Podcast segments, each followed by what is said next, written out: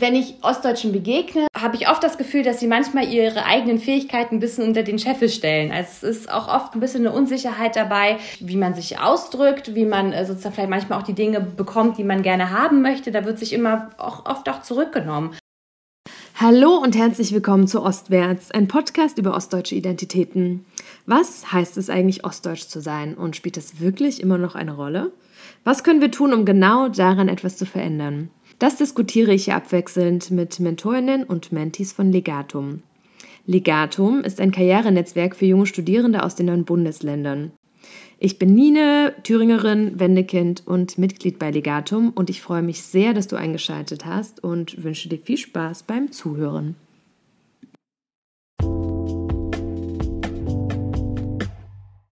Wer bist du denn? Ja, ich bin, ähm, ich bin die Raffaela. Und was machst du? Aktuell bin ich in Elternzeit. Ähm, mein letzter Job war allerdings, dass ich Projektleitung war für die Einführung von einem Klinikmanagementsystem. Und in, in, welchem, in welcher Klinik war das? Bist du irgendwo speziell angestellt? Ist das irgendwo in einem Ort, den man vielleicht kennt? Äh, vielleicht kennen ihn jetzt nicht unbedingt alle. Das war äh, nämlich in Lübben, im äh, sogenannten Reha-Zentrum Lübben, was äh, unser Familienunternehmen ist. Und ähm, genau, der Ort liegt im äh, Süden von Berlin in Brandenburg. Fühlst du dich als Ostdeutsche? Ja, das ist, äh, das ist schwierig und ich ähm, finde da, also für mich wirklich schwierig zu beantworten. Ich, ich glaube, ich würde das nicht unbedingt sagen, ähm, einfach weil ich ähm, ja auch dann äh, nach meiner Schulzeit habe ich auch zehn Jahre in Hamburg verbracht. Ähm, klar, jetzt wohne ich ähm, wieder in Berlin, wobei bei, bei Berlin immer so die Frage ist, okay, ist das jetzt ähm, wirklich Ostdeutschland, ja oder nein? Ich finde, das, äh, ja, darüber lässt sich streiten ich würde sagen, während meiner Schulzeit hätte ich das durchaus bejaht. Jetzt, je älter man wird, ähm, finde ich, ist es einfach schwierig. Ich sehe mich, glaube ich, mittlerweile dann doch lieber als äh, einfach als äh, Deutsche und weder Ost- noch Westdeutsch, weil ähm, beispielsweise auch Hamburg und Bayern sind natürlich auch komplett unterschiedlich. Und ähm, von daher fällt es mir ein, ein bisschen schwierig, das, äh, bisschen schwer, das ähm, zu sagen. Nichtsdestotrotz, ich meine, ich habe ja auch, ich habe auch einen Ostdeutschen geheiratet, ähm, bin dementsprechend auch nach wie vor da äh, sehr sozialisiert und ähm, ich weiß zumindest, was es, oder ich glaube, ich meine einschätzen zu können, was es bedeutet, ähm, sich als Ostdeutsche zu sein oder zumindest die Hindernisse, vor, vor denen man steht, glaube ich, ganz gut einschätzen zu können. Kannst du da was zu sagen, was das, was das für dich bedeutet, ostdeutsch sozialisiert zu sein? Weil das immer so große Begriffe sind und äh, mir fällt das auch total schwer.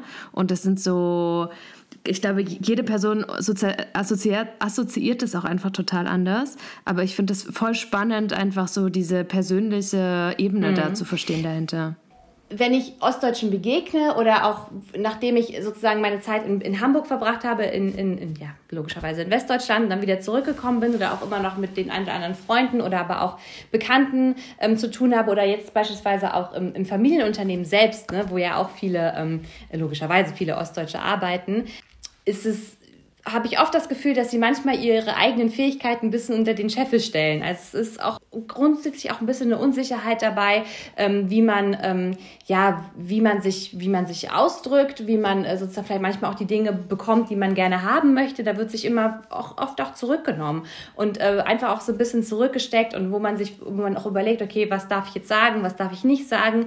Da erlebe ich oder habe ich auch oft Westdeutsche auch oft anders erlebt, die dann auch sich das, die Dinge mehr genommen haben, weil sie auch einfach denken, dass sie, dass sie einem zustehen. Das finde ich ist so eine Art von Verhaltensform, die ich, die ich schon öfter erlebt habe. Und die mit Sicherheit auch dann natürlich, wenn man es jetzt aufs Berufliche bezieht, ähm, dann auch ein Hindernis darstellt. Total spannend, dass du das sagst, weil ich letztens auch so einen ähm, Stammtisch hatte mit diversen Personen, äh, die ostdeutsch sozialisiert sind. Und ich glaube, der gemeinsame Nenner von diesen sieben Personen, die da waren, war die totale Bescheidenheit, obwohl das alles wirklich großartige Führungspersönlichkeiten sind. Aber keiner hat sich da so verkauft, weil oft trifft man ja Leute, die, da, die sich dann so pitchen und teils auch unangenehm. Also ich, kenne das halt auch nicht. Ich glaube, deswegen nehme ich das als unangenehm wahr.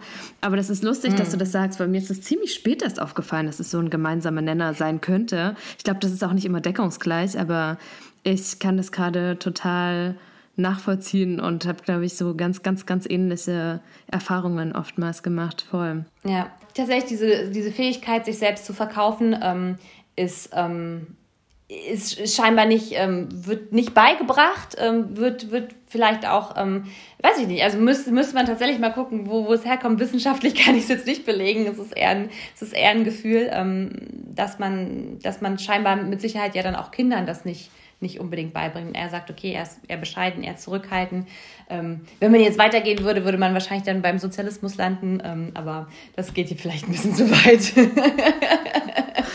Ähm, und hat sich deine Identität, Identität verändert ähm, von quasi deiner, deiner Jugend, Kindheit und diese verschiedenen, verschiedenen Stationen in Deutschland, dass du merkst, ähm, da gab es einfach Veränderungen aufgrund der, ähm, des Umfeldes? Mhm. Ja, doch, das würde ich auf jeden Fall sagen. Ähm, allein schon, weil es weil es auch nicht immer leicht war ähm, für mich, ähm, ja, diese verschiedenen Identitäten in, in, in, unter einen Hut zu bekommen, weil es manche Sachen doch auch ähm, anders waren. Man hat einfach in der, ähm, vor allen Dingen in der Grundschulzeit ähm, auch einfach gemerkt, irgendwie, irgendwie sind die Dinge auch doch anders. Also das hat damit angefangen, dass, dass man irgendwann festgestellt hat, ähm, beispielsweise jetzt bei meiner bei, bei meinen Eltern und meinem Elternhaus zu Hause gab es auch immer warm abends zum Essen.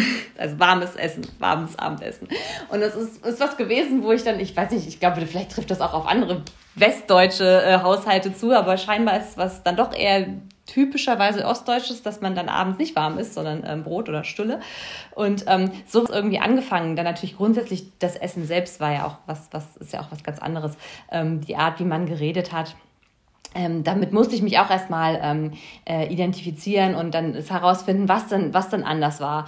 Und ähm, ja, das war, war nicht so einfach und ich glaube, was ich dadurch einfach oder grundsätzlich gelernt habe, und das ist auf jeden Fall das große Positive, dass ich jetzt so viele Landstriche in Deutschland gesehen habe, ist einfach grundsätzlich mich, mich auch anzupassen und mich auch ähm, auf alles einzustellen, auf jede, auf alle Menschen, verschiedenste Arten und verschiedenste Kulturen und irgendwie alle ein Stück weit zu verstehen und ähm, mich dann auch, mich auch verständlich zu machen. Das ist auf jeden Fall was, wovon ich massiv profitiert habe oder jetzt auch immer noch profitiere.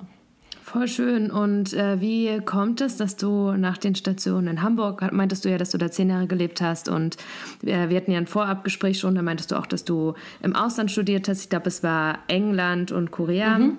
Sofern ich mich erinnere. Ähm, und wie kommt es, dass du dann wieder zurück in die Heimat gekommen bist, also nach Berlin, in die Nähe vom, vom Spreewald? Mhm. Was war so die Motivation? Mhm, ich würde sagen, eine große Motivation war natürlich, dass wir, ähm, dass wie ja gesagt, mein, mein Mann, den ich tatsächlich seit der Schulzeit kenne, ähm, ja auch ähm, Familie hat, in, ähm, in, immer noch in Lübben im Spreewald. Mein Bruder wohnt auch immer noch da, also auch ich habe Familie äh, immer noch im Spreewald. Ähm, unser Familienunternehmen ist ja auch da. Ähm, das war schon, eigentlich schon, an sich ist das schon eine ziemlich große Motivation. Man, man geht dann wieder zurück. Ähm, und das hat sich für mich auch angefühlt wie zurückgehen, auch wenn es ja gar nicht doch, am Ende ist es natürlich schon meine Heimat gewesen. Ich meine, da habe ich ja die meiste Zeit meiner, meiner, meiste Zeit meiner Kindheit auch verbracht. Ähm, aber auch, was man auch festgestellt hat, nach wie vor haben wir sehr, sehr viele Freunde ähm, hier in Hamburg, äh, hier in Berlin und in Umgebung. Und ähm, das war auch eine Motivation zu sagen, okay, ähm, ja, hier sind eigentlich wirklich viele Menschen, die wir kennen und die, die äh, man, man liebt und die man mag. Und ähm, warum dann nicht, nicht, nicht hierher zurückziehen? Eine interessante Sache übrigens noch, äh, die ich noch sagen wollte, dass viele ähm, den ersten Job, den ich dann wieder in Berlin angefangen habe, da haben mich sofort die Leute angesprochen, meinen, ja, ach, du kommst aus Hamburg, ähm, ja, na mal gucken, äh, wie es dir hier so gefällt. Dann meinst du, ja, ich komme, ich bin zwar ähm, zehn Jahre in Hamburg äh, gewohnt, aber ich komme ursprünglich aus, äh, also oder bin in, im Spreewald groß geworden und ich kenne die Berliner und ich weiß, wie sie sind. Ähm, also und dann haben alle gesagt, ja, ach, dann ist ja gut dann, dann, dann haust du ja nicht sofort wieder ab, weil viele, die dann kommen, die sind total erschrocken und gehen dann wieder, weil sie einfach überhaupt nicht klarkommen mit der Berliner bzw. auch Brandenburger Mentalität. Und ich muss sagen, da ist was dran. Mit der Unfreundlichkeit. ja, genau. Wobei ich es überhaupt nicht. Die Berliner Schnauze. Das Lustige ist, dass ich es oftmals, also ich meine, natürlich begegnen mir hier auch unfreundliche Menschen, aber oftmals auch wirklich sehr, sehr nette Menschen. Also ähm, auch so Alltagsleute, ähm, wenn man jetzt irgendwie einkaufen geht oder so äh, oder im Supermarkt, ich finde, die sind oft eigentlich sehr, sehr nett. Es ist halt ein anderer Umgangston, aber wenn man darüber hinweg sieht, ähm, ist, ist die Sympathie trotzdem da. Ist das in Hamburg so anders? Sind die, sind die Menschen freundlich in Hamburg generalisiert? Ähm, ja, freundlich schon, aber ähm, ich finde eigentlich sehr, äh, schon sehr unterkühlt und schon zurückhaltend. Also man lässt da einen nicht so nah an sich ran. Es war übrigens auch ein Grund, warum man dann auch irgendwann gesagt, also oder mein Mann und ich auch, weil man hat irgendwie, man konnte keine Basis finden. Man hat es irgendwie, die Hamburger selbst, die haben einen nicht so rangelassen. Ähm, die haben, hatten meistens auch ihre Familie und Freunde, die sie auch schon seit Ewigkeiten kannten. Ähm, aber ähm, so neue Leute brauchten, wollten sie nicht. Das hat man schon gemerkt. Und wir hatten dann schon Schwierigkeiten, so wirklich äh, enge Menschen um einen herum zu finden. Und das war schon eine kühle Distanziertheit, die, die da vorgeherrscht hat. Ja, und zehn Jahre sind ja eigentlich auch eine gute Zeit, um das auszuprobieren. Also ja, da hast du dir also die Stadt ja eigentlich äh, eine, eine lange Zeit gegeben, um sich zu bewähren. Naja. Eigentlich schon, ja. Und sag mal, Raffaela, Ostdeutsch sein, ist das immer noch ein Thema? Ähm, du meinst jetzt für mich oder ähm, äh, grundsätzlich? Für dich? Für mich ist es ähm, zumindest im Rahmen meiner, äh, im, im Rahmen meiner Vereinsarbeit würde ich sagen, ja. Ähm, und da denke ich auch oft darüber nach. Und ähm, ich merke jetzt beispielsweise auch, tatsächlich ist es ja jetzt gerade aktuell auch in der, in der Politik, ist es ja auch wieder ein größeres Thema geworden. Und das sind auch Sachen, wo ich merke, ah, das lese ich mir durch und äh, schaue ich mir gerne an. Ähm, von daher würde ich sagen, ja, spielt schon eine Rolle. Ähm, gesellschaftlich gesehen, ich würde sagen, für mich persönlich ähm, ist jetzt nicht so, dass ich jetzt sage, es ist ein Hindernis für mich. Ähm, aber da muss ich, glaube ich, auch fair bleiben, weil ich ja jetzt nicht den 100% Ostdeutsch-Background habe. Da. Deswegen ist es, glaube ich, ähm, ist, es wäre es nicht ganz fair zu sagen, dass es jetzt kein, grundsätzlich kein Thema ist, weil ich schon merke, gesellschaftlich ist es eins und sollte es auch eins sein. Und es könnte sein, dass du durch deinen Familienhintergrund auch einfach andere Werte nochmal mitbekommen hast, oder? Also andere Perspektiven, andere Kulturen, andere Traditionen und so weiter. Ja, und auch ähm, und auch andere ähm, Meinungen, auch andere Formen von Unterstützung. Ich meine, äh, auch da ist es jetzt nicht so, in, bei unserer Vereinsarbeit ähm, haben wir auch viele, ähm, vor allem Studenten, die dann auch sagen, ja, ich, wir kennen halt niemanden in der näheren Umgebung, der Jobs in der Wirtschaft bei großen Unternehmen hat oder ähm, auch die Eltern oft auch, äh, auch oft nicht unbedingt. Es ist jetzt nicht so, wie jetzt beispielsweise ähm, äh, ähm, der Arbeiterkindverein, es ist nicht unbedingt, das ist jetzt auch nicht ähm, dass wir uns das äh, auf die Fahne gesteckt haben, dass wir jetzt nur Arbeiterkinder, sondern auch, da sind mit Sicherheit, also sind auch mit auf jeden Fall äh, Akademikerkinder mit dabei. Nichtsdestotrotz ähm, habe ich schon den Eindruck, dass schon ähm, die große Mehrzahl ähm, auch ähm, jetzt aus Nicht-Akademiker-Haushalten kommen und dann oftmals natürlich dann die Frage ist ja, ähm, dass die einfach grundsätzliche Fragen auch schon gar nicht beantworten können. Und ähm, auch da muss ich jetzt sagen, dass das ja bei mir nicht der Fall war. Und ähm, äh, da das meine Eltern ja auch mitgebracht haben, von daher hatte ich da schon auch andere Ausgangsvoraussetzungen. Hm. Also deine Eltern sind beide AkademikerInnen. Genau. Und magst du vielleicht kurz noch was, was sagen, was deine Rolle beim Verein ist, also bei Legatum? Ja, genau. Ich bin ähm, im äh, Vorstand und in, im, vor allem in der Vorstandsrolle ist ähm, meine Hauptaufgabe, dass ich mich um das Studierenden-Mentoring ähm, kümmere. Also sowohl die Interviews mit den Mentees führe, als auch mit den Mentoren, ähm, aktiv auf der Suche bin nach ähm, neuen Mentoren äh, und auch das ganze ähm, Programm sozusagen ausrolle, also die Bewerbungen, also also die Bewerbungsphase eröffne, ähm, in Kontakt trete, damit man ein bisschen Werbung ähm, macht und ähm, genau, alles rundherum um das Programm. Gibt es Fragen, an die dich, also die, mit denen die Mentis besonders an dich herantreten, wo du sagen kannst, das sind so die Top 3, die einfach immer eine Rolle spielen? So ungefähr 70 Prozent der Mentis ähm, wissen eigentlich schon ziemlich genau, wo sie hin möchten. Ähm, und dementsprechend ist oft der, die Frage, beziehungsweise eigentlich auch eher der Wunsch natürlich, ähm, einen Mentor zu bekommen, der dort ist, wo sie hin möchten. Ähm, und dann ist natürlich weiterführend die Frage, ähm, okay, wie, wie kann ich das erreichen? Also welche, ähm, welche Praktika, welche Werkstudententätigkeiten sollte ich machen? Ähm, vielleicht auch ähm, beim einen oder anderen Studiengang, welche Spezialisierung sollte, ich, sollte ich annehmen?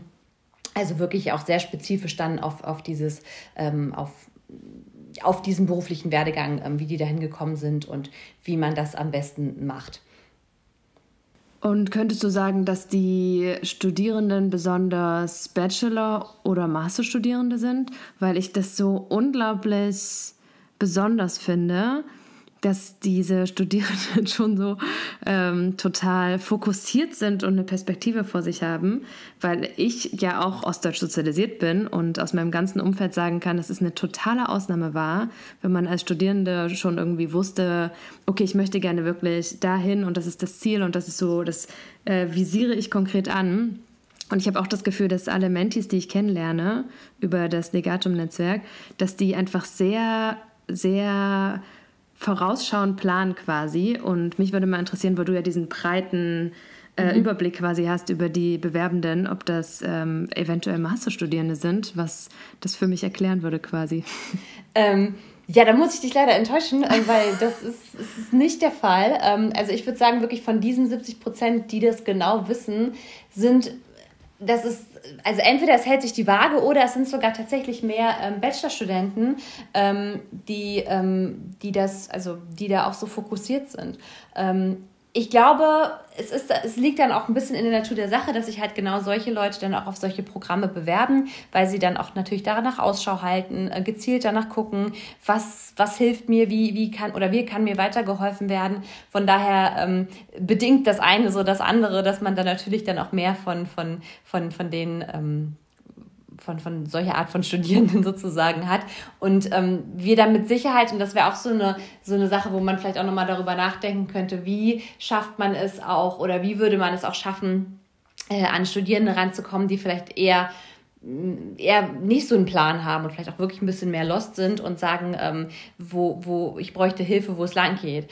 Ähm, Wobei vielleicht auch da, ich meine, manche wissen ja noch gar nicht, dass, äh, dass, dass es ihnen wirklich eine Hilfe wäre, da mal mit jemandem darüber zu sprechen. Also von daher ist es ein bisschen schwierig, dann an die tatsächlich ranzukommen. Deswegen haben wir natürlich, ähm, sind so viele von denen, die bei Legatum sind, schon so zielstrebig. Total, obwohl natürlich der, ähm, die Lernkurve total hoch wäre bei den Studierenden, die einfach noch nicht genau wissen, wo sie hinwollen. Also ich glaube, die zu unterstützen wäre natürlich toll um denen einfach nochmal andere Perspektiven aufzuzeigen mhm. und genau zu sagen, hey, es gibt dieses Netzwerk und du kannst darauf zugreifen.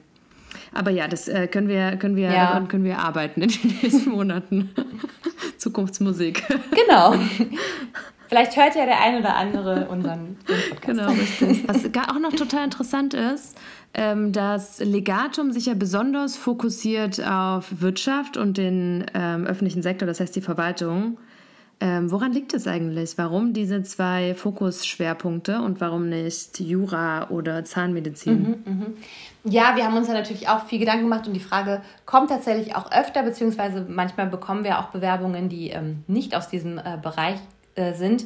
Ähm, wir haben uns darauf fokussiert, weil ähm, es eigentlich sehr praktische Gründe hat, weil wir ansonsten tatsächlich Schwierigkeiten bekommen würden, geeignete Mentoren zu finden. Ich meine, wir selber haben ja auch, ähm, wir versuchen natürlich das auch immer weiter, unser Netzwerk ähm, zu spannen und auch Leute zu finden. Ähm, aber oft ist es tatsächlich auch ähm, eine Form der Kaltakquise, die wir dann auch über LinkedIn betreiben. Und leider ist es ähm, nach wie vor so, dass jetzt ähm, Leute aus medizinischen Bereichen, aus rein ähm, da nicht so gut zu finden sind tatsächlich. Ähm, aus welchen Gründen auch immer. Ich denke, das ist auch eine Form, also ja, das sind einfach andere Werdegänge. Im Zweifel ist es einfach andere, ähm, ja, tummeln die sich eventuell auf anderen Plattformen, wenn überhaupt auf irgendeiner Plattform. Ähm, es ist einfach wirklich schwierig, sie zu finden. Und außerdem ist die Spezialisierung noch mal wesentlich größer in den Bereichen. Ähm, äh, und auch bei den Studenten ähm, wäre es dann von Anfang an auch eine größere Spezialisierung. Also dann hätte man noch mal mehr ähm, die Suche, die man nicht erfüllen könnte. Also wenn man jetzt Biochemie-Leute hat, die ich ich kenne mich nicht aus in den Spezialisierungen, irgendwas mit molekular, irgendwas machen wollen. Ähm, die Person als Mentor muss man dann ja auch erstmal finden und das ist ähm, uns dann doch ein Ding der Unmöglichkeit und deswegen haben wir gesagt, okay, der wirtschaftliche Bereich und der öffentliche Sektor, also sprich vor allem der, der Verwaltungssektor, ähm, das sind Sachen, die wir bedienen können, wo wir auch wirklich Leute finden und wo dann auch die Qualität vom, vom, vom Mentoring stimmt und wo die Mentees dann auch ähm, am meisten da auch rausziehen können. Ja, und wo der Impact auch einfach sehr groß ist, der Einfluss für potenzielle Führungskräfte.